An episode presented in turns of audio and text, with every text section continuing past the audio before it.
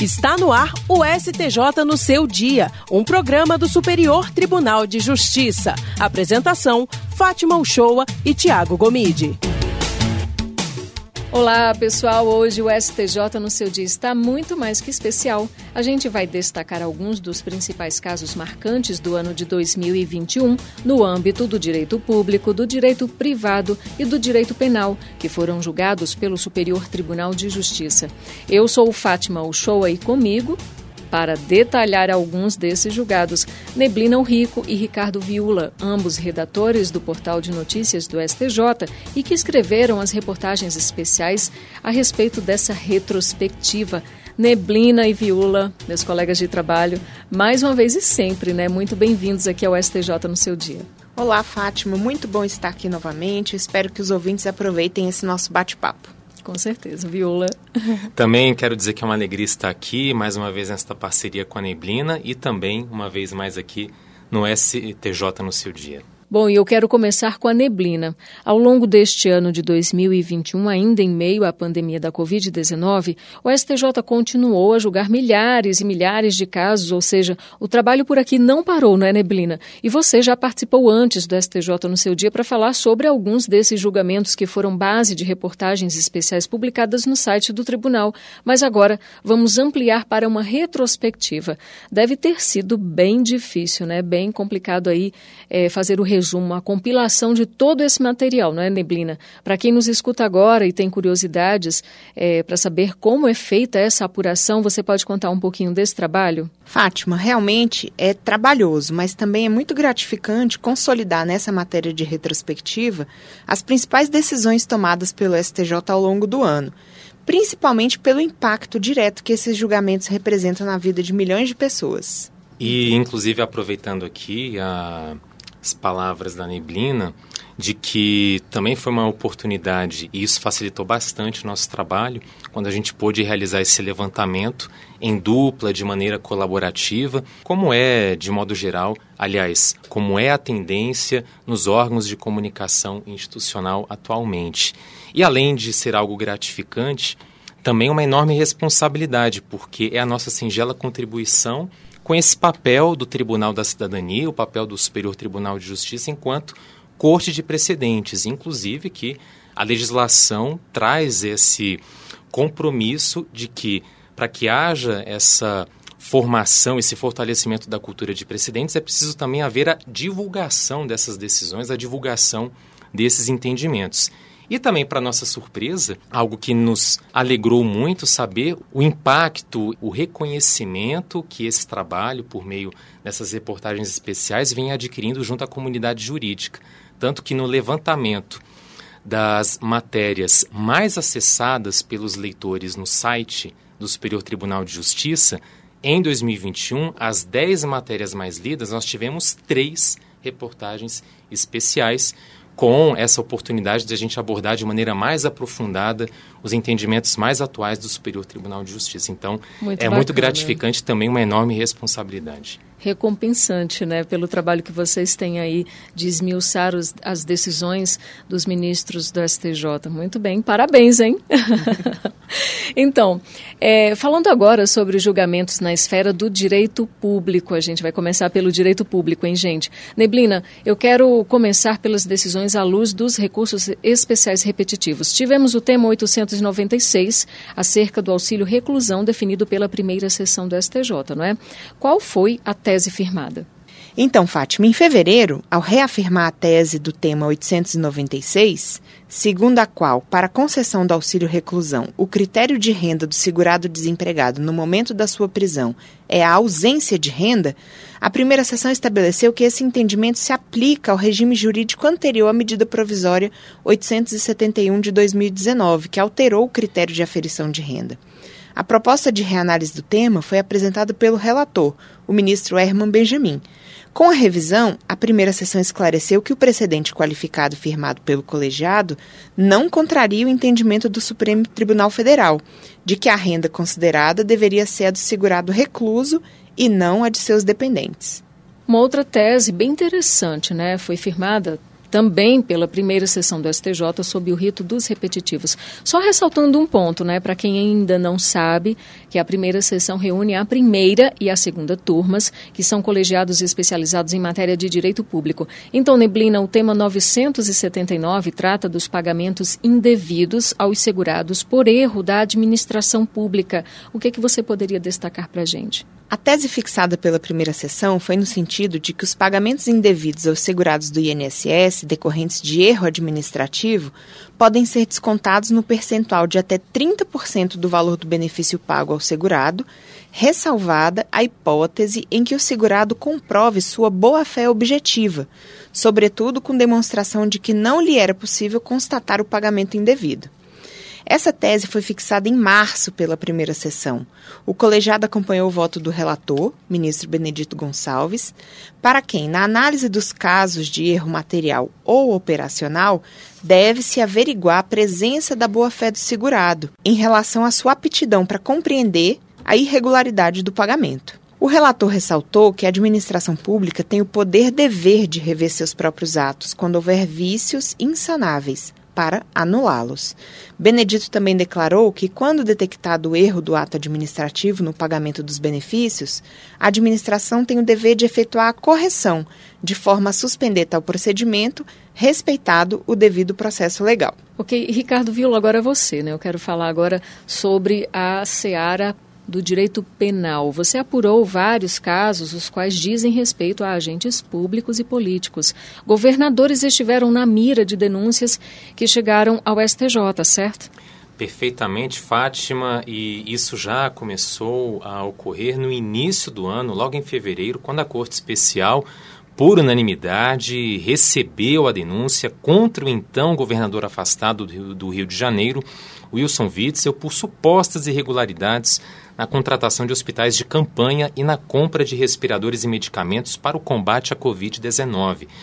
E aí, em maio, ainda no âmbito desse caso, após a condenação de Witzel por crime de responsabilidade no âmbito do Tribunal Especial Misto, o ministro Benedito Gonçalves, que é o relator de inquéritos e ações penais que tem o agora ex-governador como investigado, denunciado ou réu, reconheceu a perda da competência do STJ para os processos e determinou a remessa dos autos para a sétima vara federal criminal da seção judiciária do Rio de Janeiro. O magistrado, ou seja, o ministro Benedito Gonçalves, concluiu que não persiste nenhuma autoridade com foro por prerrogativa de função na Corte Superior, nem por continência nem por conexão. E Fátima não foi apenas o agora ex-governador Wilson Witzel, pois em setembro a Corte Especial tornou réu o chefe do governo estadual do Amazonas, Wilson Lima. Ele que é acusado de liderar organização criminosa que teria efetuado a compra superfaturada de respiradores destinados ao tratamento de vítimas da Covid-19 no estado. Uh, no voto acompanhado de forma unânime, o relator da ação penal, o ministro Francisco Falcão, entendeu não ser o caso de desmembramento do processo em relação aos réus que não têm prerrogativa de foro, pois a manutenção integral dos autos no STJ hum, favorece a busca da verdade e evita a prolação de decisões conflitantes. E aí, no mês seguinte, a Corte Especial referendou por unanimidade a decisão monocrática do ministro Mauro Campbell Marques, determinando afastamento pelo prazo de 180 dias do governador do Tocantins. E isso ocorreu no curso de duas investigações policiais complementares que apuram a formação de organização criminosa voltada para fraudes contra o plano de saúde dos servidores estaduais, Fátima. É, e já na esfera do direito privado, Viula, ao longo deste ano, a terceira e a quarta turmas e também a segunda sessão do STJ, colegiados que julgam aí matérias de direito privado, decidiram várias questões relevantes acerca, por exemplo, de planos de saúde, fornecimento e custeio de medicamentos, locação de imóveis por temporada, adoção e auxílio emergencial, alguns dos casos né, julgados aí pelos colegiados de direito privado. Sobre plano de saúde, no julgamento de recursos especiais repetitivos, a segunda sessão definiu em três teses as condições a serem mantidas ao ex-empregado aposentado. Quais foram, então, essas três teses firmadas pelos ministros, Viola? Fátima, a definição dessas três teses ocorreu em fevereiro e tomou por base o artigo 31 da Lei 9656 de 1998. O relator do repetitivo foi o ministro Antônio Carlos Ferreira. E agora atenção aqui para então enunciar quais são essas teses fixadas, que foram as seguintes, começando pela primeira, que diz o seguinte: Eventuais mudanças de operadora, de modelo de prestação de serviço, de forma de custeio e de valores de contribuição não implicam interrupção da contagem do prazo de 10 anos previsto no artigo 31 da Lei 9656 de 1998 devendo haver a soma dos períodos contributivos para fins de cálculo da manutenção proporcional ou indeterminada do trabalhador aposentado no plano coletivo empresarial. Essa, portanto, é a primeira tese. Vamos para a segunda, que diz o seguinte: o artigo 31 da Lei 9656 de 1998 impõe que ativos e inativos sejam inseridos em plano de saúde coletivo único contendo as mesmas condições de cobertura assistencial e de prestação de serviço,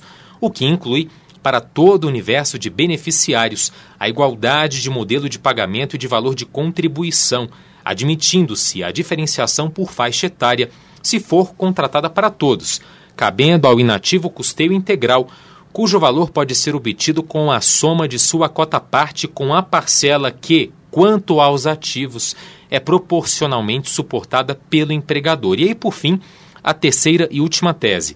O ex-empregado aposentado, preenchidos os requisitos do artigo 31 da Lei 9656 de 1998, não tem direito adquirido de se manter no mesmo plano privado de assistência à saúde vigente na época da aposentadoria, podendo haver a substituição da operadora e a alteração do modelo de prestação de serviços, de forma de custeio e dos respectivos valores, desde que mantida a paridade com o modelo dos trabalhadores ativos e facultada a portabilidade de carências Fátima. Vamos falar agora de auxílio emergencial, Neblina. A gente já sabe né, que esse auxílio emergencial foi instituído em meio à pandemia da Covid-19 pelo governo federal. E chegou ao STJ uma situação para ser definida. Afinal, essa ajuda financeira pode ou não ser penhorada? O que é que os ministros decidiram acerca disso, Neblina? Não pode ser penhorado o auxílio emergencial, Fátima. A quarta turma estabeleceu em junho desse ano que o auxílio emergencial pago pelo governo federal durante a pandemia tem natureza de verba impenhorável, pois se equipara às verbas salariais. O relator do recurso, ministro Luiz Felipe Salomão, explicou que, por motivos de cunho humanitário e de solidariedade social, voltados à proteção do executado e de sua família, o legislador estabeleceu a vedação de atos expropriatórios em relação a certos bens destinados a conferir um mínimo necessário à sobrevivência digna do devedor. O auxílio emergencial foi criado para socorrer as pessoas diretamente afetadas pelos efeitos da crise sanitária, como os desempregados. Exatamente em razão desse objetivo, Salomão lembrou que o Conselho Nacional de Justiça orientou os magistrados a não efetuarem constrições dessa ajuda financeira para o pagamento de dívidas. Além disso, o relator ressaltou que é vedado às instituições financeiras efetuar descontos ou compensações que impliquem a redução do auxílio emergencial e que a Câmara dos Deputados havia aprovado projeto de lei declarando a natureza alimentar do benefício e vedando a sua penhora para o pagamento de dívidas, salvo em caso de pensão alimentícia. Viula, vamos falar agora sobre as operações deflagradas aí, né, ao longo de 2021. Entre essas várias operações, é, que foram inclusive deflagradas pela Polícia Federal, tivemos a Faroeste, que apura o suposto esquema de venda de decisões judiciais para favorecer a grilagem de terras no oeste baiano. E como não poderia ser diferente, os processos resultantes dessa operação chegaram ao Superior Tribunal de Justiça. Viula, você poderia fazer aí um resumo para a gente sobre o que foi decidido decidido pelos ministros no âmbito dessa operação? Fátima, vamos começar aí pela primeira decisão logo no mês de fevereiro, quando, por unanimidade, a Corte Especial prorrogou por um ano o afastamento de quatro desembargadores e dois juízes do Tribunal de Justiça da Bahia. Em junho, o relator ministro Og Fernandes revogou a prisão preventiva da desembargadora do Tribunal de Justiça baiano, a desembargadora Lígia Maria Ramos Cunha Lima, que é um dos alvos da Operação Faroeste. Ela, porém, ficou afastada do cargo e foi proibida de manter contato com outros investigados e de sair da comarca, além de ter que usar tornozeleira eletrônica. Em setembro, ao rejeitar uma série de recursos interpostos por investigados na Faroeste, a Corte Especial definiu que não há ilegalidade na convocação de juiz de primeiro grau para atuar em ação penal contra réu que ocupa o cargo de desembargador. Um mês depois, ou seja, outubro, o ministro relator da Faroeste no STJ, Og Fernandes, revogou a prisão preventiva decretada contra o empresário Adailton Maturino dos Santos, mas manteve a segregação cautelar do juiz do Tribunal de Justiça da Bahia, Sérgio Humberto de Quadros Sampaio. E aí, mais recentemente, em dezembro, uma vez mais, a Corte Especial, desta vez, prorrogou pelo período de 12 meses o afastamento de outra investigada, a promotora do Ministério Público baiano, Ediene Santos Lousado. E Neblina, na terceira turma, os ministros definiram indenização por dano moral a uma mulher que foi adotada por um casal na infância e depois, quando ela já era adolescente, o casal simplesmente desistiu de seguir com a adoção. É bem inusitado, podemos dizer, né? Esse caso que chegou ao STJ. Conta aí pra gente. Esse caso ele é, ele é muito interessante.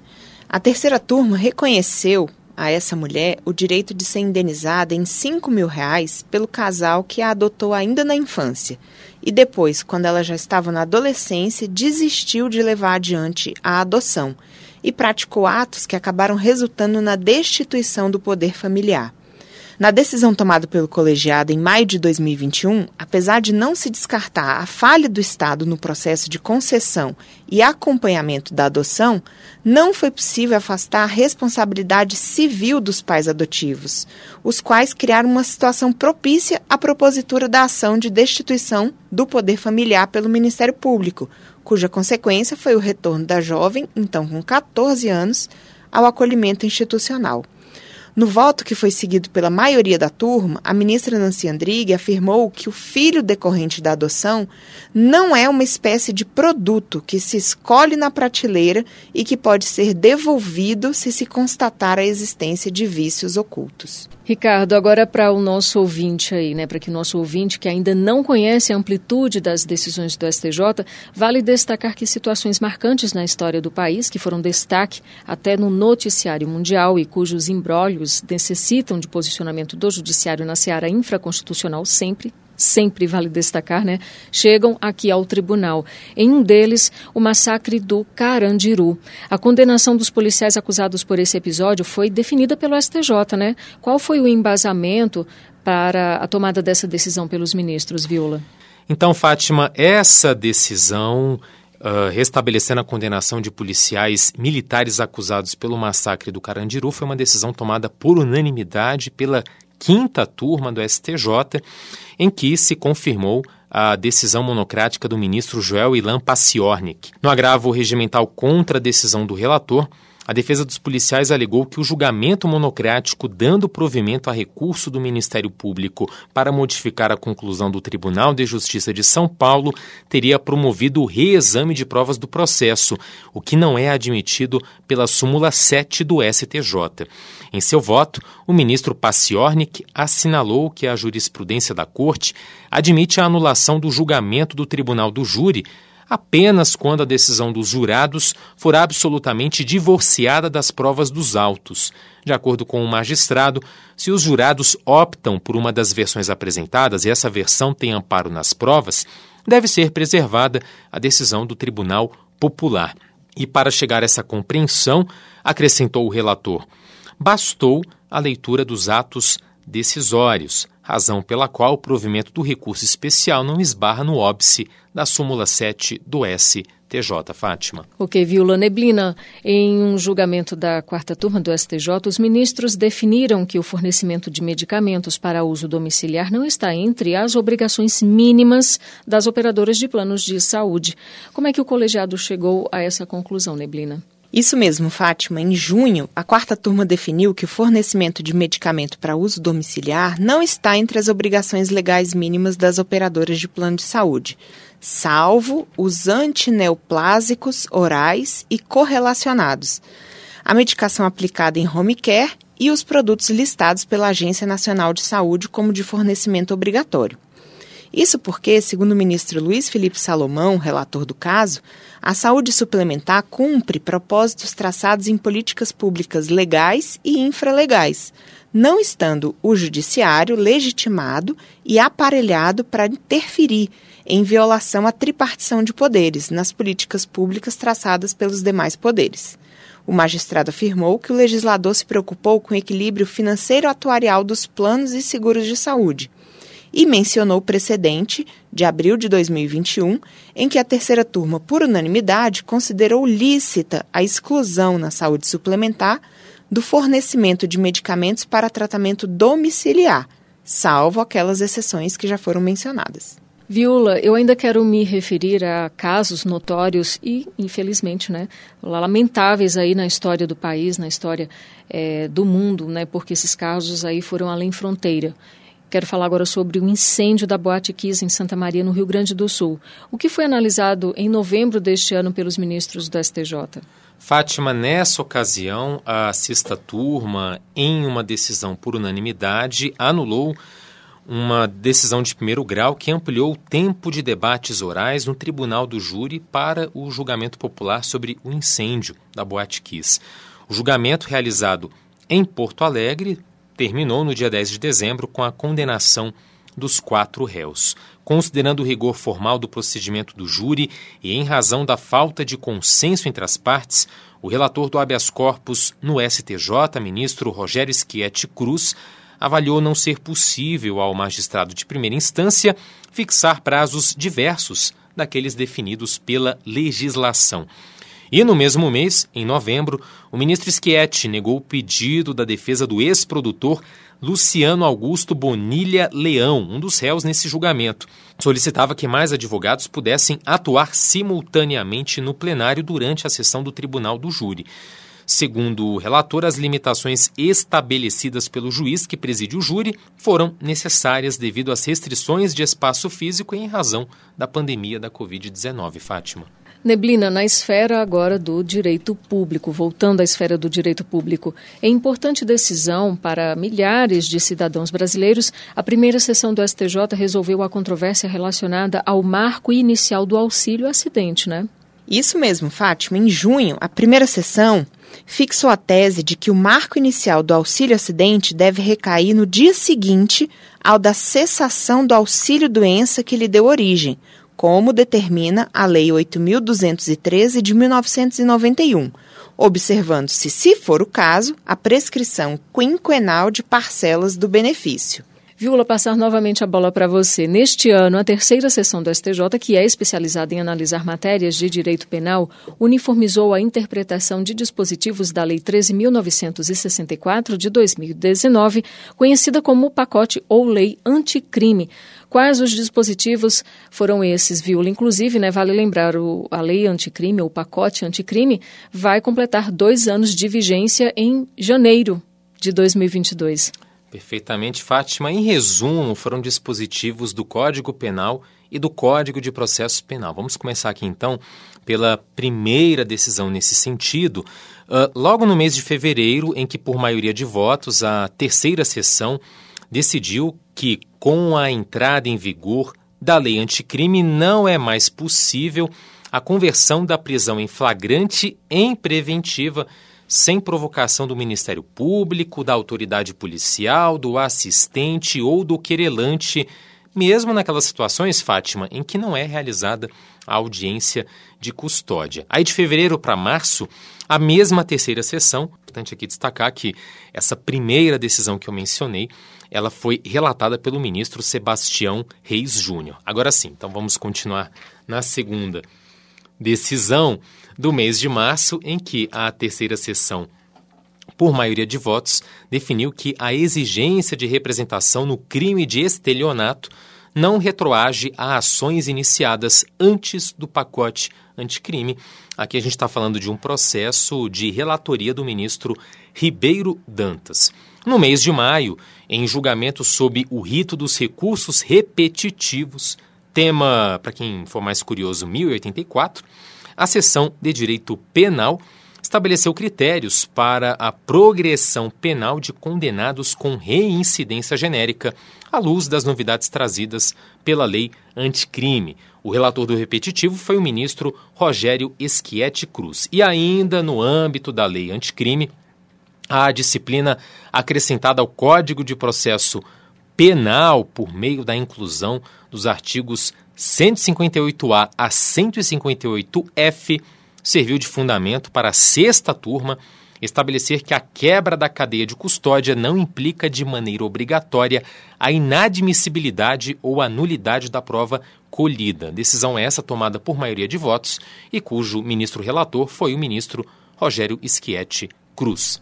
Neblina, em setembro deste ano, a terceira turma decidiu sobre a ilicitude da divulgação de conversas pelo WhatsApp sem autorização de todos os participantes da referida conversa, né? Como os ministros chegaram a essa conclusão?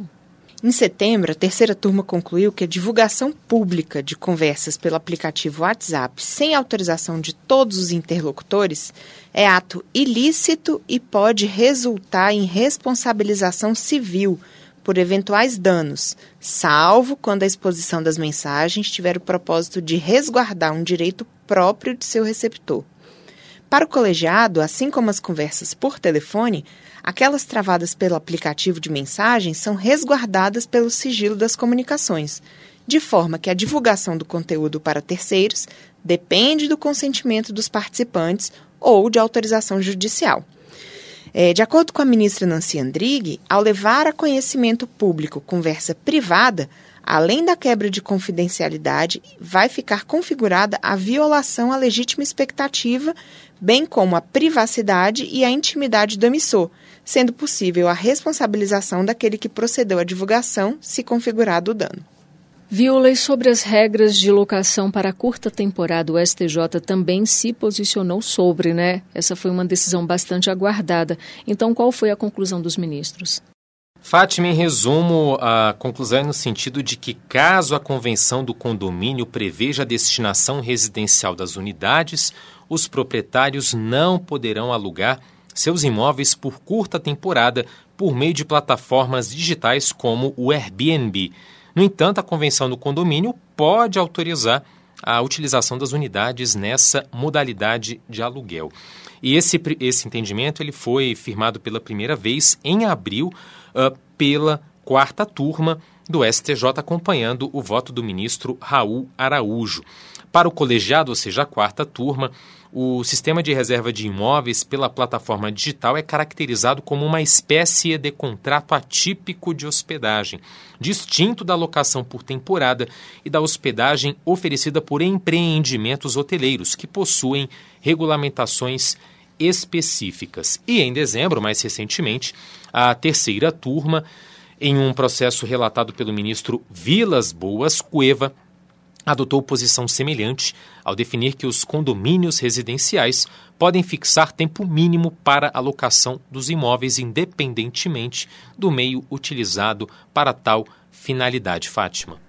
Ricardo Viula, Neblina o Rico, meus colegas de trabalho queridos, né? Muito obrigada pela participação mais uma vez aqui no STJ no seu dia e hoje um programa mais que especial aí sobre a retrospectiva 2021. Quero que vocês fiquem à vontade, os microfones aí estão abertos para que vocês falem diretamente com os nossos ouvintes, para quem acompanha essas reportagens especiais que vocês escrevem para o portal do STJ. Fiquem à vontade, né? Porque este é o último programa inédito, o STJ no seu dia inédito de 2021 2021, mas ano que vem, 2022, a gente volta aí com força total, mais reportagens especiais para a gente conversar aqui com os nossos ouvintes. Por favor, fique à vontade, Neblina.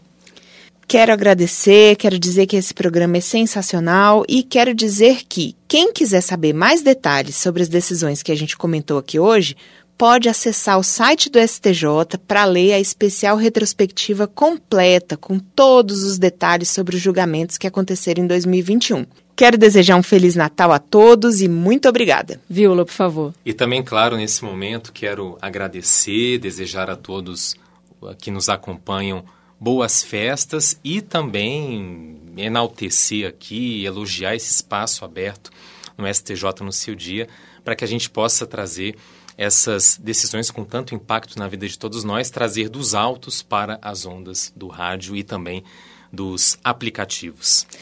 Ok, mais uma vez, muito obrigada. Boas festas para vocês, um ano novo assim brilhante, especialmente, né, com muita saúde, muita paz e que 2022 venha aí repleto de esperanças para todos nós e que seja um ano assim fantástico, brilhante. A gente se encontra. STJ no seu dia, um programa do Superior Tribunal de Justiça.